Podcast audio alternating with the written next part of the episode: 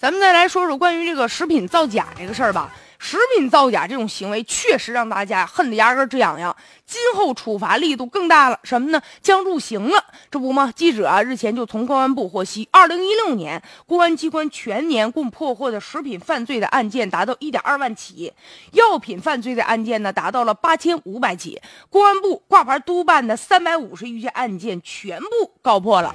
那下一步，公安机关将进一步加大刑事打击的力度，会同有关部门要推进食品造假行为直接入刑。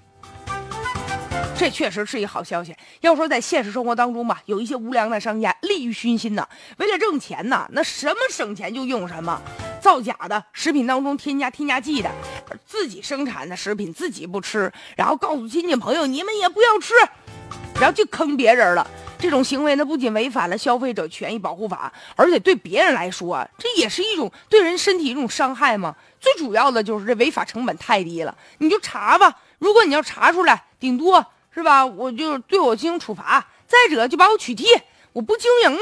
过两天风声一过，我在别的地方啊重操旧业，死灰复燃。因为他造假的过程当中，他一本万利，他挣了很多钱，盆满钵满，所以说他就不怕你查我。哎，怎么算自己那小算盘他都合适。所以就在这样的一种思维方式之下吧，你就看，就那个食品造假就打不死的小强。所以现在倒好。是吧？以后要入刑了，要加大刑事打击力度了，不是说啊扣两个钱儿就拉倒的了，以后要承担更多的责任了。所以这样一来呢，也有利于啊，就是发挥这个刑法的打击震慑的作用，这确实是一个好事儿。